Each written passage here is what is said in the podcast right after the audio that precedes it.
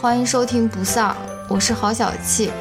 我的搭档是我的配偶乔老师。不丧是首档文化类夫妻夜间谈话节目，我们每周分享让自己快乐的文化产品，可能是一篇文章、一本书、一部电影或者一部电视剧，力求在维护婚姻和谐的同时，以一己之力抵抗丧文化。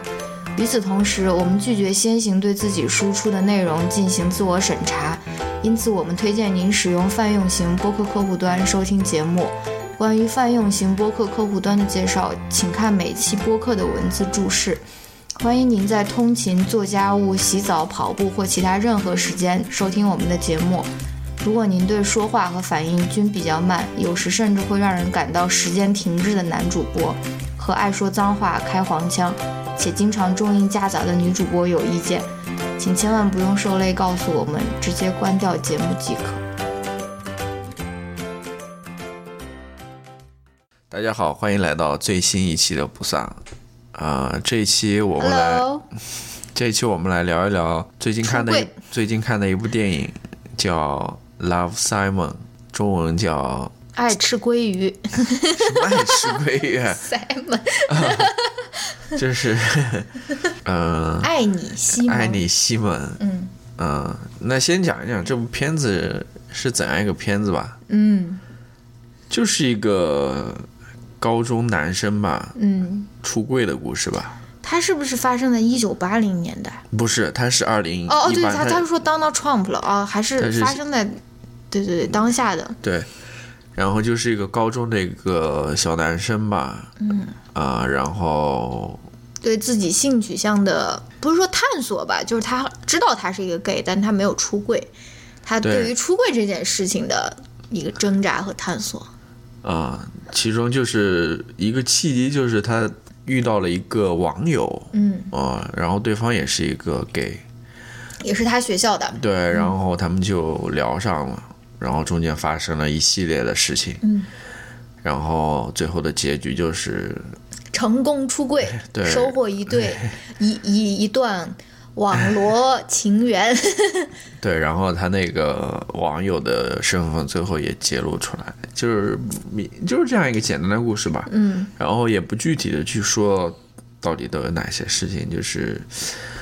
我们主要聊一聊这个片子看完之后的一些感想吧。嗯，我还是记录了一些的，好吧。然后，然后我我还有一些就是从听了那个 Happy Hour Pop Culture Happy Hour，我也好天吧，啊好嗯。首先要说的一个就是，其实这个问题我一直有有有这个问题以来已经很久了，然后这次就在我刚刚录音前，我把这个问题查了一下，我才稍微搞明白了它到底什怎么么，什么问题啊？就是。这部片子是二十世纪福克斯出品的，啊然后呢，它又是一部关于同性恋的电影，你知道吗？但是福克斯就是二十世纪福克斯，其实它是底下有什么公司啊？它有那个 Fox News，真的啊？对，它还有一个就是那个 Fox，就是普通的 Fox，就是我们看那个呃 Master Chef 的那个 Fox，哦，就那个电视台的，嗯对，然后他们的大老板是谁呢？是那个新闻集团，是那个默多克，哦他是大老板。哦，然后你就会很奇怪哦，就是说 Fox News 是一个相当保守的，在美国的这个新闻圈的话是非常保守的一个新闻电视台。嗯，不但能是说是最保守的，但是他在那种大的，比如说 CNN、MSNBC 和 Fox，、嗯他是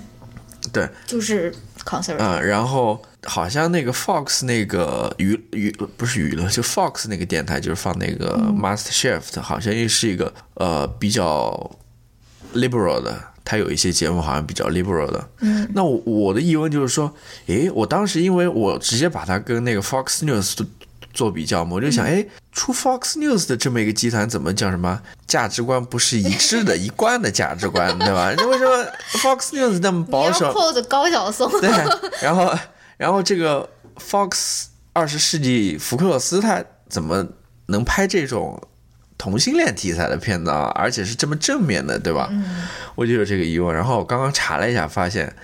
其实就是一个生意的问题，嗯真的就是说哪边有观众就赚哪边的钱。嗯呃，因为他知道美国有这么一群 Republican，有这一群共和党的，他们很保守，然后他刚好有个市场在这边，你知道吗？其他的新闻都是那种比较 liberal，他刚好、嗯嗯他刚好有这个市场，然后没有人跟他竞争的那种感觉，他刚好就把他拿下了。嗯，所以都是那么你要看都是钱说了算，并不是说对，其实最重要的还是其实所以他没有一一贯的价值观是非常好理解。 然后呢，你这个电影市场大家都是年轻人为主，对，所以他也尤是其是你这个青春片， 对他也是为了迎合这个市场，嗯，所以他也是市场要什么题材的我就拍什么，你知道吗？所啊资以本主义真的是所以他们都说这个默多克其实是一个非 常鸡贼的人，嗯生意人嘛，啊那是哪边有钱赚就怎么样对对怎么，所以对对真的，对，嗯，好，对，然后。 是不是提纲全部说完了？没有说完，这是提纲的第一点。OK，然嗯后呢，你先说一说吧，你有什么要说的吗？我我当时，因为当时我还嘲笑过这部电影。如果大家听过我们第一期节目对的话，对 我还是 对，我们我记得我们就是去看那个《Call Me by Your Name》的时候，好对像这个片子也在上，我说啊，就在这那美边放那个放那个预预告片，我就想，哎，我们就说，哎，这美这国个人美国人拍拍的这这个同性真的恋是无聊。但是我们去看的原因也是因为他那个烂番茄的评分还不错，评分还不错，但是怎么说呢？这种同性恋题材的影片评分很难很差，你知道吗？因为就是嗯我哼，不想说政治正确这四个字，但是还是有一有一些影响的。就是好像大家打了低分，就说，嗯，你是不是歧视同性恋，而不是说你是不是对这个片子有意见之类的。反正我当时是很长一段时间对他是有一种讥讽的一种态度在那边， 嘲讽的态度在那边，尤其是看完。Call me by your name, call me by call me by your name，我就觉得是非常不是类型片的一个嗯片子，就是你不知道它会发生什么，也不知道它故事走向怎样，它整个对于情感的把控什么都是更加细腻，而不是那种模式化的哦。但是这个《Love Simon》，首先我觉得它是一个挺模式化的一个青春片，就是即使对它那种青春校园片，青春校园片，就高我中当时生对。的友谊啊，或者是爱情方面的挣扎，然后友谊还一定要先是破碎一下，然后最后又和好了，对吧？嗯，然后呃，反正还是一个挺典型的一个青春类型片吧。但是我看完以后，我觉得还是挺好看的，就是说嗯我起码没有就觉得不好看，或者是很无聊，或者是什么。然后我觉我觉得我可能觉得它好看的原因，我是觉得它是一个特别好的一个有教育意义的电影，不仅仅是对，就是说，嗯，或者说有指导意义的电影。我觉得它背后的这个意义，可能比它本身的那个片子要更重要。比如说，你想象一个青春期特别迷惑，对自己性取向特别迷惑，然后各方面都很难过，在挣扎要不要出柜的一个男孩儿，他如果看到这个片子，他是会受到鼓舞，或者男孩儿或者女孩儿，他是会受到一定的鼓舞。没准他邀请他父母一起来看这个片子，看完以后。看到里面那个父母的态度或者什么，他就觉得这个事情我是可以跟父母讲或者公开的啊。嗯，我就觉得在这方面，因为青春期嘛，大家都经历过，都是很，我不知道你是不是这样了，钢铁直男是不是这样？反正大家都是想的很多，心思很很乱啊，然后想法特别多的那种，然后又不知道具体应该怎么做。尤其是你如果不是像 Simon 生在一个那么开明的民主的一个家庭里面，你可能会还会受到家庭方面的很多压力。我是觉对得，就这个好像确实有这样的故事，就是说大呃有男孩儿看完这个片子以后，就是勇敢的去向家人出柜啊或者什么，我好像是看过，我没有具体查了，豆瓣上面有人转播过说有这种故事发生，所以我觉得。这个这方面的这个意义可能还是有一些的。对，就是你刚刚说到一点嘛，就是其实还是要声明一下，或者说要强调一点的是，他这个里面的这个人物还是有有特殊性的。嗯，就是他不是一个普世的一个，对因对为对因为他最后其实最后一幕电影的最后一幕，他切了一个镜头，嗯就是告诉你说，这是发生在亚特兰大那个呃叫什么 suburban，嗯就那那就是郊外的嗯，亚特兰大就是大城市附近的那种，你知道吗？而且它是一个应该是那种哎，那 Queer Eye 不就也是在那附近？呃，他嗯对，然后他可能他还是就是他生活的家庭是一个，或者他生活的那个社区算是一个白人的那种中产社区，嗯，然后他上的那个学校也是一个啊、呃比较白人居多的，对，所以而且是那种估计是那种公 public school 吧，然后就是说它这个环境是相对来说比较开放的一个，然后一个。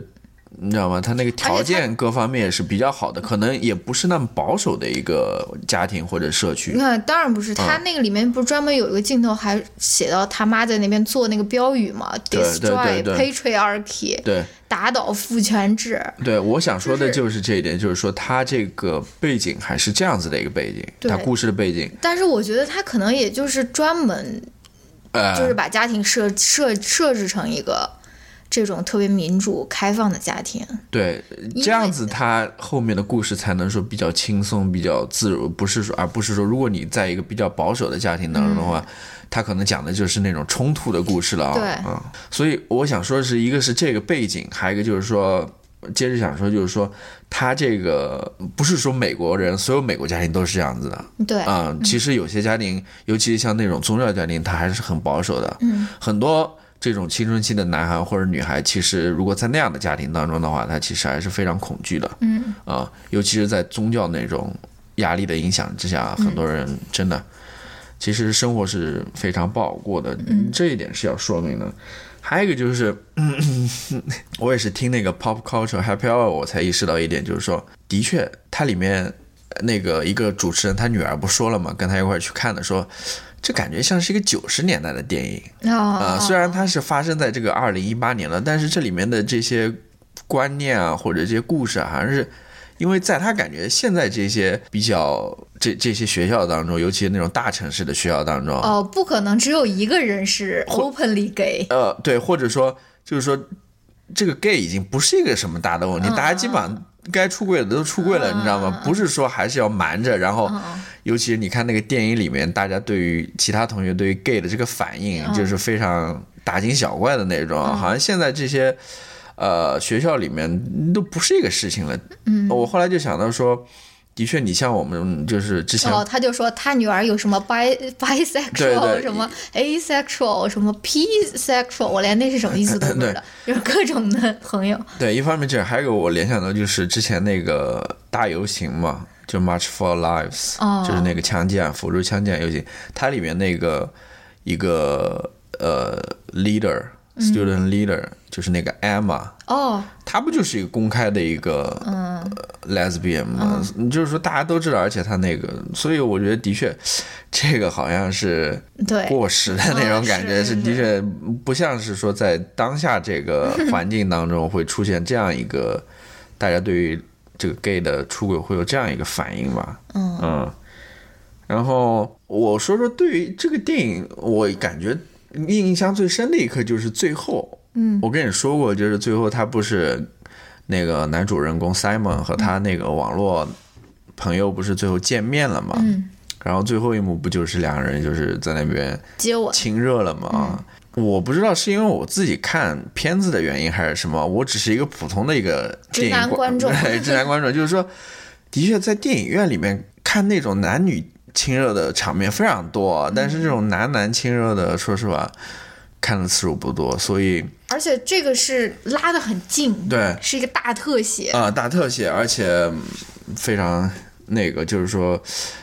我就觉得这这样子画面还是挺，呃，对我来说还是挺具有划时代的那种意义的，冲就。击力，因为我之前从来没有看到过这种电影，因为之前可能这种电影顶多出现在那种艺术片里面吧，对啊，像这种呃商业片或者流行的这种好像非常少。那那你作为一个直男观众，你看完这部片子有什么有什么感受呢？你喜不喜欢？我喜不喜欢？我我我印象还有一个印象最深的一句话，它里面讲的就是说，也是下面我要谈的一点， 嗯，嗯，拿了一个长长的一 个，就是他和《Call Me by Your Name》这部片子的对比。嗯啊，因为那部片子也是刚放不久嘛。嗯啊，也是刚好是一个同性恋题材的片子，所以可以谈一谈，就是它里面讲到了一句，那个 Simon 讲到了一句，好像是对就那个勒索绑架他的那个同学说的，哦意思就是说我出不出柜，我什么时候出柜，在哪儿出柜，这是我个人的事情，嗯，呃，你没有权利说替我做这个决定或者怎么样啊，嗯就跟《Happy Hour》里面说的，这部片子其实是关于一个同性恋的那个 identity 的一个嗯一一个片子，就是关于身份的一个片子啊、嗯然后那个《Call Me by Your Name》，它更多是的确就是它是关于一个那种同性恋之间那种情欲的一部片子对，其实都《Come You Are Name》，你看上你看下来，你不觉得它是一个同性恋电影，啊哈，因为它没有同性恋电影好像大家以为的那种默认的元素，比如说，哎呀，我害怕别人知道啊，或者说是我要出柜，我要告诉别人，啊好像大家就对这种感情，就好像是它就是一种爱情，就是恰巧发生在同性之间，好像没有什么，就说跟异性恋相相呃不一样的一种对待啊。对，但他这个 Love Simon 他讲的就是一个出柜的故事，嗯所以他就是这方面肯定不一样。就是说，《Call Me by by Your Name》里面那个男的，他可能压根就不需要出柜，对，就是说它里面没有说对于同性恋这个身份有有什么特别的意义？他对爸爸可能就觉得你跟男的 hook up 或者跟女的 hook up 都是一样对的，他没有什么需要再澄清一下的东西，或者说说明的东西啊。对他这个身份没有说受到任何的阻碍也好，或者对怎么也好，他是自然而然的。对你没有看到说他们之间的这种呃男男之爱，好像是我他他讲的到最后还是那种爱，对嗯那种爱情，比如说男女之间的爱，对就是一个人的爱和另外一个人的爱嗯产生的那种冲突，而不是说他这个身份有任何冲突的东西在里面。啊对。但是这个里面，我觉得他可能就是你你讲的确实对，就是一个嗯身份的问一题个，身份的问题，就是说我是需要这样的一个仪式，这样出柜的这个仪式来向大家标榜，或者说向大家说明我的这个 identity 啊。嗯，所以他就特别生气，就说为什么为什么相当于他的那个风头被抢了？会不会不是风头被抢了，就是别人擅自替他做了这件事，而不是他自己去做这件事情，对吧？嗯所以这个可能也是一个不同。虽然我觉得你的这个这么好的这个父母的这个环境、家庭环境，我觉得你其实没有必要紧张，或者说是我我就觉得他很多的时候的那个担忧其实有点。太多了，更多的是可能是自我的一种挣扎，而不是说他害怕朋友知道啊，或者说是家人知道，嗯嗯嗯对吧？因为我觉得你家你爸你妈那么开开明，不可能就说不包容了，你滚，那不可能这种啊。但是可能一方面还是学校，还有就是他哦对处的这个社会的大环境，对他就是学校可能，嗯，对，还有这个社会大环境，就是说对于这个虽然说越来越开放和包容了，但是它还是有一定的阻力在那边偏见嗯啊、就是社会大环境这样的，那个 vice president 不是还带了一个那个 对对对 彩虹别针， 特别对逗。就是我们看电影的时候不是在那边笑的嘛，说他们家有一个女儿，嗯，哦就是哦想、想做那个什么，也是哦不是也 是，就是也是看那个陕西话怎么 说？ Master Chef，嗯然后哦，这是一个品牌下的，就是说呃 就他是都是 f 他也是看那种就是厨师那种秀嘛，然后看了之后就觉得自己想做一个，长大以后做一个厨师，结果就包办家里所有的，就是嗯早做菜、饭啊做菜都是他他包 办了。我对们就在那边想说，要是生这样一个女儿也挺好的啊。对，从小对我们现在还没有生小孩，对吧？所以还有机会，就是说从小就给他 看 Master Chef Junior，培养他的烹饪的兴趣。然后你就可以放，就是彻底放松了。然后但是你也要承受他失败的结果，比如说他做的很烂，你也要为他就说喝彩的那种，也假装吃的很香。嗯还有一点我想谈一谈的，就是这一点其实跟我下面要推荐的一篇文章也相关。嗯，就是我想谈一谈你这个抠鼻屎的时候，声音是会有变化的。你不要说人家这个看不出来， 这个是你这个人就是多此一举，好吧？我想说一说，就是他们这个高中的生活，高中生的生活，我觉得还是美国人这高中生生活还是跟我们完全不同，对，至少从电影里来看的话，还是比较丰富多彩的啊。嗯，不像国内的高中生活可能比较单调和。狗狗也叹一口气。 关于这一点，我其实更多的想在下面谈一谈。嗯，你还有什么要说的吗？这个人高中生活啊，高中生活，你让我谈谈我自己的高中生活啊。不是，就是结合这部电影，如果你有想谈的，唉，高中没有抓紧时间，就说是好好谈一谈那种恋爱， 觉得很懊悔，友情也没有经营出什么门 道。它里面印象最深一点还是那个女的到他家借宿，哦，对啊，没有对啊对任啊何，问题没有任何问 题。带一个女女孩回自己房间借宿睡一晚上，嗯爸妈屁话都不问的，就是嗯哼，当然也跟他们都住 house 有关了。你说我们住一个单元楼，也是都是要从门口进，对吧？ 因为他们很多人，他们就是怎么从二楼爬上去，好像那种青春片里面经常有的桥段，然后睡一半，然后到就就从窗口给逃走的那种，半夜逃走的。怎么说到这个话题？当然我要讲的说，它还是跟我们前面讲的那个这个家庭背景、这故事的设定有关了。嗯它是在这样一个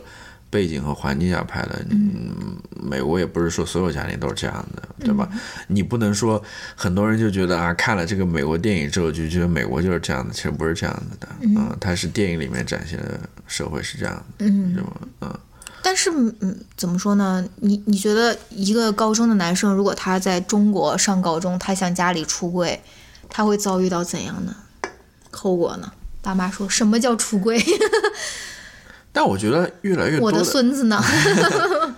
我觉得你是同性嗯恋，那你能不能结婚？ 我不知道，我我对这块不太了解啊、但是我相信，越来越多家庭应该还是可以接受这一点的吧。你说中国家庭我是说，啊，I doubt it。我不知道这个还是要看具体的调查 的。嗯但是我觉得中国，哎，也不是，就是我在中国人中国人嗯我我我在想的话，美国它更多的可能是一个宗宗教原因上的啊，对，就是这一点。然后中国中国是一个传宗接代，嗯也把你的 family name 一直搞到六百年以后的这个问题，就是说传宗接代这个问题、嗯怎么办？我这个香火要断了，你断了就断了呗，对不对？有什么关系呢？你这个香火，哎，好了，不 说了，这没什么好说的。好，那就先这样子吧。嗯啊，你不是说你还要讲一篇什么文章吗？对，那要推荐一下。哦嗯，行我更想讲的是那篇文章，你的这个舌头怎么感觉好像大起来？好吧？那就这样啊，那就插一段音乐，然后待会儿见。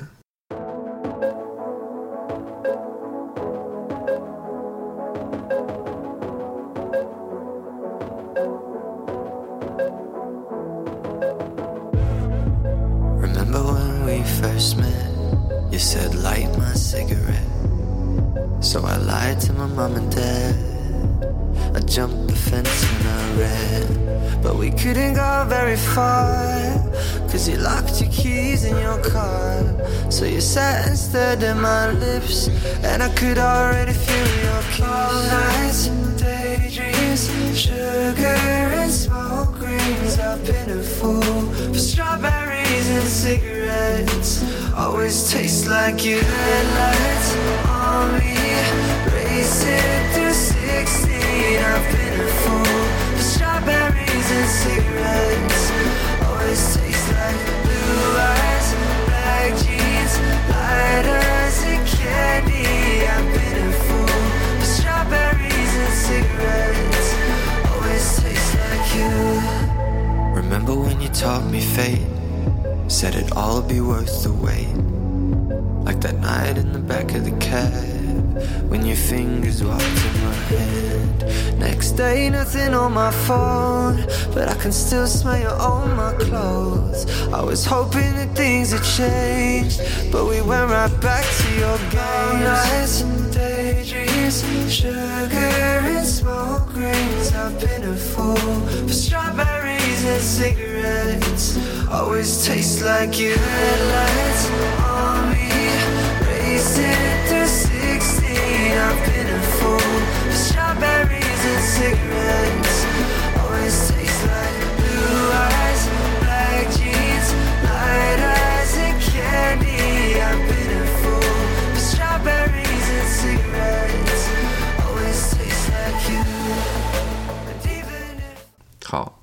欢迎回来。呃，下面我们就讲一讲这礼拜想推荐一些什么东西吧。你先 说， 我先说，嗯，好，我想推荐的是一篇文章，嗯、然后这篇文章是我无意中看到的，我其实是在看之前一篇文章，是那个 New York Times 的那个 magazine，嗯，它有一 magazine。New York Times magazine。对，它有它有一个杂志，哦嗯哦哦，然后呢，它有一期讲的是那种探险者吧，adventures 还是什么。然 后呢，我非刚好常像你刚好喜啊是我非欢常的喜欢那个题材你，是不是就那种 armchair adventure，就是那种扶手椅里面的那种探险者，就是然后他嗯通过阅读别人的故事来探险？然后它里面就是有一篇讲的是一个呃 kayaker，嗯，呃，开就压克是什么？你翻译一下。那个算什么皮划划划小舟的人，对划小舟的皮划艇吧，大概是嗯啊、他是一个波兰人，七十、多岁了，哦，然后三次横穿那个横渡，呃横渡呃大西洋，哦，就是从大西洋是哪边？北美到欧洲的，哦哦，或者从南美到非洲的， OK，嗯，嗯它是三次，就是三条线路，北路，北路是从北路是从哪儿？是从纽约吧到法国，然后中路，然后南路，然后他是一个波兰人嘛，七十多岁了，你想想看，尤其是他们说那个北路啊很凶险的，很凶险，就是基本上不太可能的，那边都是那种大风大浪的啊、嗯但是他就是这么固执的一个人。第二次刚就是他第二次横渡刚完成之后，他就开始在那边想第三次横渡了。啊当然，我讲的不是这一篇文章了非。常庆幸啊姥姥是一个扶手椅里面 的，其实这篇文章也挺不错的，它里面讲了一个笑话，就是说关于跳伞的还是什么，嗯，就是飞机要失事了要跳伞了什么，一个德国人，一个法国人，还有一个波兰人，嗯，呃，什什么德国人就是那个按部就班的那种，让他跳就跳，好像法国人怎么，然后波兰人意思就是让他跳，他他他就他就偏不跳嘛，然后反正就是波兰人是那种。跟你背着干的，你越是不相信他，或者你越是否定他，他就要越怎么做的那种人，所以这也是那个老爷子的那种精神， 就是说，嗯越不行他就要越要去做这个。好，不是这个 事，我他妈怎么扯扯到这边？这篇文章也很不错了。嗯。然后呢，我觉得这篇文章很不错呢，我就去看这个作者写的另外的文章。嗯。我就无言中无意中看到他写之前写的一篇关于他他和他女儿之间的事情。嗯。这篇文章名字叫呃，Raising a Teenager Daughter。哦，teenage daughter，对，teenage teenage daughter 就是，呃，如何啊养一个青春期的养一女个儿青春期的女孩。嗯，这篇文章有意思的在哪边呢？就是说，他写的是一个讲的是一件小事了，就是嗯他女儿去爬山的故事。嗯，不是爬山，啊、攀岩，嗯攀岩的故事，他和他爸爸去攀岩的故事，这是里面的一条线。围绕这条线呢，他都七十多，他怎么还 raising a 不不不 teenage daughter？我是说那个作者就写那个哦哦哦，写那篇文章不是那作个老者头，他后来又写了另外一篇哦文知章，道是了嗯关于他自己女儿和他的啊，围绕着那个攀岩那个故事，嗯他就讲他和他女儿 teenage daughter 他们之间的那种相处的故事，嗯然后去回忆各种从小到大以来啊嗯各种各样的故事。有意思在哪边呢？就是说他写完这篇文章之后，他让他女儿看了，嗯然后他女儿在做那种批注，嗯，你知道吗？做那种回复，哦，他也登出来了对，然后你在那个网站上看的时候呢，你就可以看到他女儿的批注， ，bullshit，对，他就会把一些句子或者那个词语就圈出来，然后给一个评论，给一个回复，嗯然后比如说什么 thanks 妈，什么什么，嗯嗯就各种各样的。我想说的是，它里面给我印象最深刻的一点就是说，很多时候。作为家长哦，嗯，他们总是对于自己的孩子就是过分的紧张了，对，就是他总觉得自己的女儿可能或者儿子啊，可能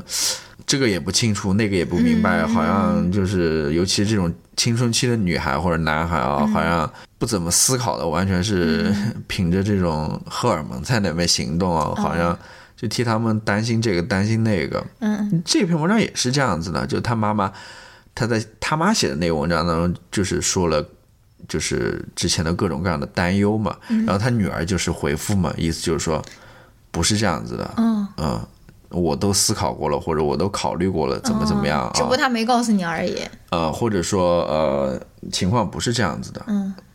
父母你们都夸张了啊，嗯或者怎么怎么样啊，你会看到，尤其是从他女儿的回复当中看到，他女儿的确是有想法的，嗯她对于各种事情她都有自己的看法或者认知的，嗯其实很多时候他母亲的那种担忧也好，或者顾虑也好，其实都是多余的，对嗯，你你说完没？你先说吧，就是这个，我就想起来一部电影叫《Kids Are Fine》，就是孩子们都很好。嗯就是说，我是很久很久大学的时候看了，所以过了挺长时间了。嗯这个也是也是讲的，你就他，你从他的那个从他的那个嗯名字你就能看出来，他是好像是两对那种同性恋的父母吧呃母亲吧，嗯 lesbian 他们在养他们的小孩，他们也是就在那边啊，就是担心孩子啊，或者说是什么。然后由于他们自己身份的问题，他们产生出更多莫名其妙的焦虑。然后最后他们其实发现他们自己的问题比他们孩子的问题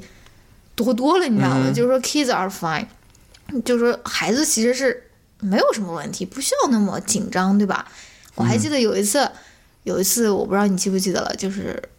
刚来美国的时候上朱老师的课，啊我们不是有那个那个那个有一个是尼泊尔的那个男那个男的，嗯他不是带着他的小孩和老婆一块儿过来念博士的嘛，啊啊啊啊然后他小孩就在 Ames High School 在那边上嘛，上学嘛，然后他上完课以后，他就在那边跟朱老师在那边说说，哎呀，我的小孩最近好像。总是说那种脏话或者那种粗话，就是总是说什么是 fucking awesome 或者说什么，然后他就在那边交流，然后我当时我就跟大家说，我说没事儿，嗯，没什么， 然后我也但是是 怎么怎么站感着觉站着说话不腰疼，不，怎么感觉你说这个特别没有那种说说说服力呢？ 做我的女儿可能都因为我也是蛮爱说脏话的， 然后，然后我就跟他说，我就没有必要担心。然后朱老师就问我说：“哎，这个是不是就是你的那个 philosophy？” 我说：“就是的。”其实，当然我知道我自己，我真正当了父母以后，我肯定也是乱七八糟。哎呀，他这个怎么样，怎么样，怎么样？但是我觉得。还是当父母的，就说是当父母需要学习的最重要的一课。我现在起码这样认为的，就是首先把你孩子当成一个独立的一个人，然后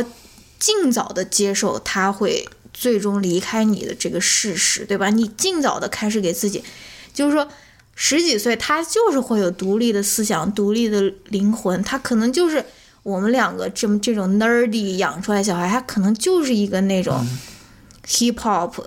star 之类的，嗯就是说他就是会跟你想的就不一样，对嗯吧？这个其实是父母也需要就一直教育自己的一件事情，对吧？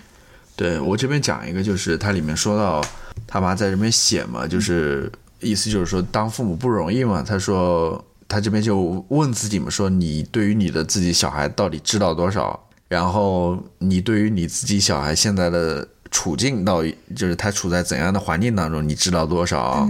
然后这边他女儿就评论嘛，嗯，就是说，呃，其实父母就是低估了小孩子对于那种就是什么适合他们的那种能力的低估嗯啊，就好像是觉得自己小孩什么都不清楚，自己想要什么或者需要什么能力就不清楚啊。他说他这边讲了一个例子，就他父母之前是对于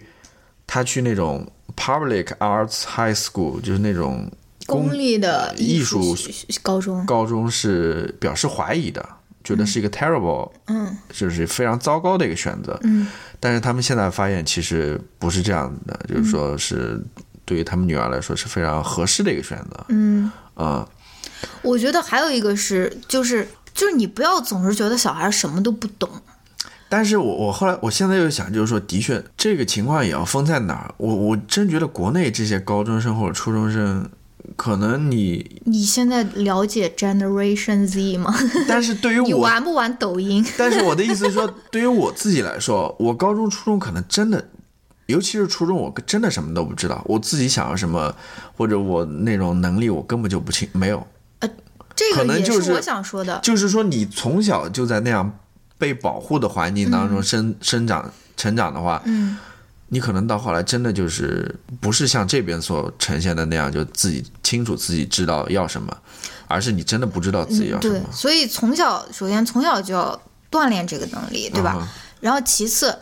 你要告诉他说，你你做出这个选择，你自己做出这个选择，首先你如果做错了，你是可以反悔，就说，嗯，就说你做做错的话，你或者你觉得你做错了，你是可以及时止损的。嗯，就是说，比如说你上了一年，你觉得不喜欢，你是可以换一个学校的，但这个都是让你自己决定了。嗯然后第二个就是你要承受这一年的不愉快，就是说你自己要承受你的这个做出选择的这个后果。就是如果你要独立的做出选择，然后你首先要要知道说，你如果觉得你做错了，我是会在后面支持你的，我是会帮助你想下一步会怎么办。但是同样，你也要自己要知道，你这个后果是你自己选择的后果，嗯跟我没有关系，我想说就是，的确是这样的，就是是不是？其实其实现在讲来也觉得奇怪，妈的两个现在没有孩子， 但是其实没有我吃们也过猪肉，我们也是从自己的这种成长经历对对来对对就啊是对啊考虑这个问题了。对啊，我觉得最好的一种相处方式，还是就是说让自己的孩子去独立去，就让他去做自己的选择。嗯啊、然后你父母作为那父母存在意义是什么呢？在我看来，就是你是给你你等于说是他的一个资源。嗯，你可以给他提供帮助，可以给他提供信息。他想要问你问题的时候，啊、就比如说这里面他说他那个女儿就是想问他妈，就是推荐一些书给他嘛，他妈就推荐了十本书给他啊。然后他里面讲到说，然后他妈就是在那边非常极力的推荐他看其中一本书，嗯，然他后就不敢， 不是说不看，就是他好像反应不大嘛。然哦后他女儿就回答说：“我不是说你推荐什么书我都要看的， 最终看不看还是我我做选择，或者说我到底什么时候看是嗯我自己决定啊，你没必要说在这边逼得这么紧，好像说你必须要把这书看了。的确是这样，就是你父母，我觉得作为父母还是以提供一个帮助一个。”参考或者不是说，而不是说一个胁迫他走路的这么一对个角色。呀、而且我还是觉得，还有一个很重要的就是，你孩子如果犯错了或者做错了事情了，你作为一个父母，如果他不敢跟你说这件事，我觉得那你就挺失败的。嗯，就是说，他就觉得如果告诉你了，你肯定会就是。那你就是一个笨猪呗，或者 说，那你就是自己做错了，就是就就是，或者说你先反思一下自己，或者说，就是说你不去支持他，不去解决这个问题，因为这个是很普遍。就像乔麦发那条微博，大家老师，呃，总是父母总是站在老师那边的，说，嗯，那老师就是这样子，大家都是这样子，你为什么不行？或者说什么，就是孩子感觉不到支持，或者是他就以后他就不跟你沟通，不跟你交流了，对吧？然后呢，我就在想说，你说我们没有当父母，所目前啊，然后，但是我觉得，你想王菲，王菲她为什么是一个那么好的一个妈妈？王菲她是一那么好一个妈妈，就是因为她的妈妈，王啊她自己的母亲是一个非常保守、教条，有不太讲道理的那种母亲，所以她就会从自己的经历里面反思嘛。嗯我不想要怎样的教育，我不想要怎样的家庭，对吧？嗯，所以他能把他两个女儿都教育那么好，而且即使自己家庭离婚了，他女儿也能感觉到很多爱，然后也能够感受到支持嘛。我觉得这个其实不是一个辩驳的一个理由。嗯，那我最后再说一说，就是推荐这篇文章让我想到，就是说，其实很多时候我们为什么要去读这些文章，或者有人要去写这些文章，嗯，意义就在于说，他们能跟我们自己的经历有一个对比，嗯，然后在这种对比过程当中呢，我们就能意识到说，一方面，其实这世界上很多人或者大部分人的经验或者他们的经历跟我们其实是极其相似的。就这种父母父母之间的关系啊，嗯跟自己子女之间的关系，其实多多少少我们平常生活中或者也有这样类似的经历。嗯，但另外一方面呢，从这种相处关系来看，你又会发现，其实跟我们和自己父母的相处关系又是不一样的，嗯就是你会看到这种相同和不同。呃嗯，嗯，我觉得这是呃这些文章写出来，或者是你去阅读的一个意义。对，就是说有这么多相同的地方，也有这么多不同的地方那那我能够代替读读者、听众朋友们问你一个问题吗？啊就说你看这些文章的时候啊，啊你万一有一个词不认识，对吧？啊！你就拿手机出来查，你怎样就是保证，就是说查完以后你就不会一直玩手机。不像像我在电脑上看，我就不哦不用手机查，对吧？那比如说你那读 OK New Yorker 的时候，那我如如果我是看纸质版的书的话，嗯，我如果觉得我我其实遇到生词也挺多的呀，嗯，但是我觉得有的时候你遇到这些生词不影响你对于这篇文章或者这本书的理解，那你就继续看下去嘛。哦，如果实在这比如说这个词出现的次数太多了，哦然后可能多多少少影响到你的阅读了，你去查一下嘛，哦啊、然后就放下了， 啊，然后这个是我替听众朋友，并不是我自己这个嗯经历的一个，啊。然后我其实就是我经历 的。然后最后我还想说一点，就是我为什么推荐这文章，嗯，就是我发现这种文章啊，它其实写的是作者自己真实的，就是写作。什么是写作？嗯，写作其实就是，我不知道谁说过，还是我自己在这边瞎编，啊，说吧，就是把那种心窝子掏出来的那 种，就非常真诚的一种写作的状态啊。我觉得只有这样子的状态之下，你才可能说和你的读者有一个共鸣，在那边，人家才会看了你这篇文章，觉得说受到了感动也好，启发也好，嗯啊。那那我还我我我觉得，呃等我讲完。我觉得这一点是跟那些所谓的朋友圈里的文章，或者你的朋友圈是完全不同的，它是两个不一样的东西。我的朋友我也是掏心窝子写的， 你的是这样子，但是你会发现很多的社交网络上的那些文章也好， 哦，那些状态也好，等等啊，其实它都是有选择性的，就是都是为了流量对呗。现实生活或者人你自己的生活不是这样子的，你的生活是有这些不愉快或者焦嗯虑或者是不满或者就像这种父母或者子女之间这种这种不理解，嗯或者这种冲突也好的，不是都是那种完美的嗯啊、都是那种开心的、快乐的，啊都是正面的、积极的、向上的，啊，加班真开 心。不是这样子的。你光看你的朋友圈，真的你只会产生这个我们嗯可以下期对这聊。这对，这是我想说，我想说是还是去看看这些文章，但是真正是觉得这种文章好看的这种读者也越来越少了，我觉得挺可悲的。嗯。但是我我觉得还是要去努力嗯吧，积极去推荐这种文章，嗯，告诉大家还是有好看的地方嗯那我我还有一个问题，啊就是说，你说比如说两个人就是生活在一起啊，嗯就说有一个人他已经就是话特别多，然后每天在谈话中就把心窝子就掏给另外一个人了，对吧？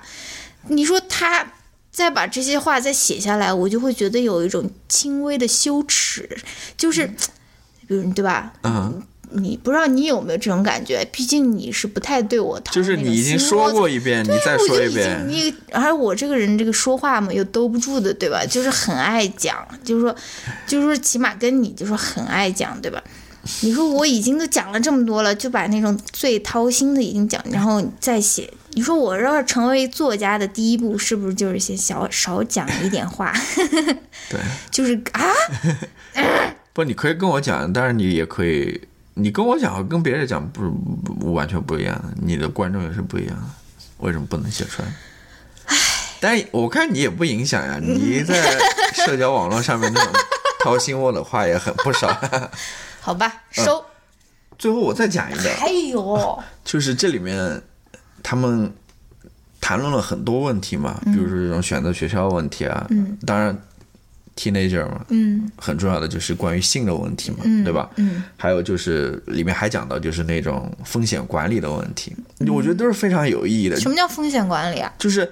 你它里面讲到的嘛，就是不是说，还是性的问题吗？性里面如何管理呃风险？嗯当然是了， 他就讲说有些事情你该不该去做，它可能有一些风险哦，在里毒面。品。嗯不是，哦，好啊，好啊，好啊，你好啊，你说吧。它里面有一些风险在里面。哦，他女儿就说嘛，他可能嗯这一块还是做的不太好，嗯，就是可能有时候虽然有风险，还是不太敢去承受这些风险，哦从哦而不太敢去迈出那一步，我你以知为道是吗？承受太多风险。然后，其实对于我来说还是很有启发的，就是他们这些讨论，嗯我也很想看这篇啊、文章。很有启发的。嗯不是说一定要说你你是一个父母或者怎么样啊，嗯，他其中讲到两点，算是两个金句吧，嗯，其中一点他说，showing up is the secret of- to life，啊、 Showing up，到场。对，就是很多时候你其实生活的秘密就是在于你要到场，或者你要去，你让什么意思呢？就是我我我的理解啊，就你是要说参与要参与，而不是说结果是怎样子的。哦。其实你只要参与到当中，你就是，哦嗯这就是生活的意义，你知道吗？或者秘密。还有一点呢，他说的就是说，讲到一个故事，嗯，一六年那个总统竞选结束了嘛，嗯，然后他女儿就感到非常的灰心呃失望灰心丧气嘛，嗯，然后呢，呃，他妈妈好像就带他去参加了一个签名会吧，嗯然后呢，那个签名售书会呢，那个作者是一个 feminist，嗯对，然后签名售书那个会上最后有一个 Q&A 嘛，然后一个年轻的女的就问那个女作家那个 feminist，就是说，如果我对于那种抗议、那种 protest，嗯我不感兴趣的话，或者那不是不感兴趣，就是感到不舒服的话、n o t comfortable，我该怎样做？就是去为这个就是他不想参加游行。对，那我怎样参与到这个政治当中来？嗯如果我对于那种游行啊或者 protest 嗯感到不舒服的话啊，然后那个女作家她就回了一句嘛，嗯她说：“Who cares about your comfort？谁关心你到底舒不舒服？”嗯然后她说这这这是基本的一个回答啊。嗯然后她这边说了一句说：“Being an adult means doing important things that are uncomfortable。” 嗯，就是踏出舒适圈。 对，这是一种翻译。那另如果直译的话，就是说成年人就是去做重要的事情，嗯，但是呢，有可能会不舒服的事情，嗯，这这是成年人的意义啊。然后他说他女儿就非常喜欢这一点，嗯，的确，这个你会受到一些启发吧，像这些这些他们讨论的这些问题吧，嗯。我就讲这么多，我讲了太多了。 讲的太多太多。好，我做一个快速的推荐，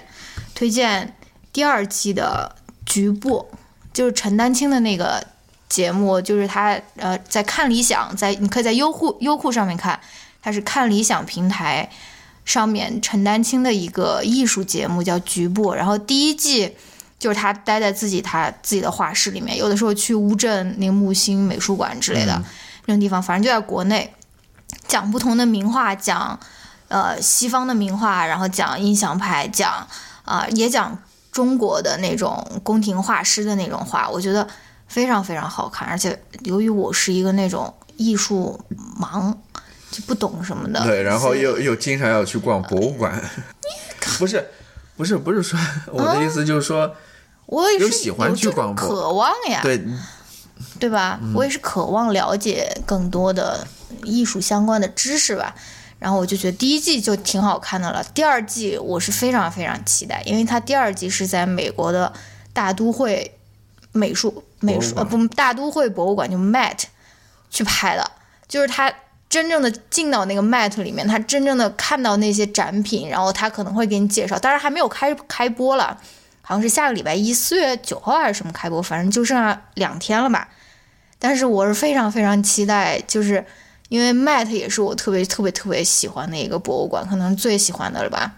去过两次还是三次，打算反正很多次。打算看完陈丹青的第二季以后再去一次的那种。反正我是非常非常期待第二季，而且陈丹青他那个声音，陈丹青经常说话就是那种，就是语气很平静，他就是非常有意思的一个人，他语气很平静，但是他说的话又非常的激烈，比如说我我我真是想让他们全部去死， 或者就是我是觉得就是就是就经常有这种非常非常有趣的表达，而且他说话的那个声音也特别好听，特别 therapeutic，就是 特别有那种心理疗愈的那种成成果。然后他看到一幅画，他竟然说啊什么，我一看到就魂飞魄散，然后还是以这种冷淡的这种语气说的，所以我还非常非常一针见血吧，有点。对，然后对，挺好玩的。嗯，我记得又要讲一个了，就是他 不是当时在那边拍的时候开了一个视频嘛，嗯，直播，哦在那个麦子的 那个前面广场上面，那天晚上他开了一个，我们还看了一点，嗯然后最后你他妈一个留学 生不是不是，他他最最后有那个呃观众就是在美国的观众看了这个直播之后。就到现场去了，对啊然后那个陈丹青问他说：“哎，你住哪儿？”我说：“我我住我住 MoMA MoMA 边上说：“我操，什么 那个 留就直接学生直真接他妈真有有钱。 嗯，非常有意思，非常他开始还特别拘谨，然后后来抽烟抽起来了，非就常放直松接，的一个人。嗯，特别逗，好吧？那就这样子。哇，太长了，都怪姥姥但是我觉得还是可以的。哦，嗯我最棒的一期。 稍微准备了一下嘛，那当然要把准备的都讲完，好吧，好吧？那就这样，那我们下一期再见，拜拜。拜拜。 They closed the parkway late last night. And as I sat with the echoes of the lies that I told, I felt young, never changed, but crooked hearts. So put the shotgun back in the glove. Come on, wait another year for the sheep forward to come home, to be brave. Well, everything has changed, and now it's only you that matters. I will find any way to your wild home.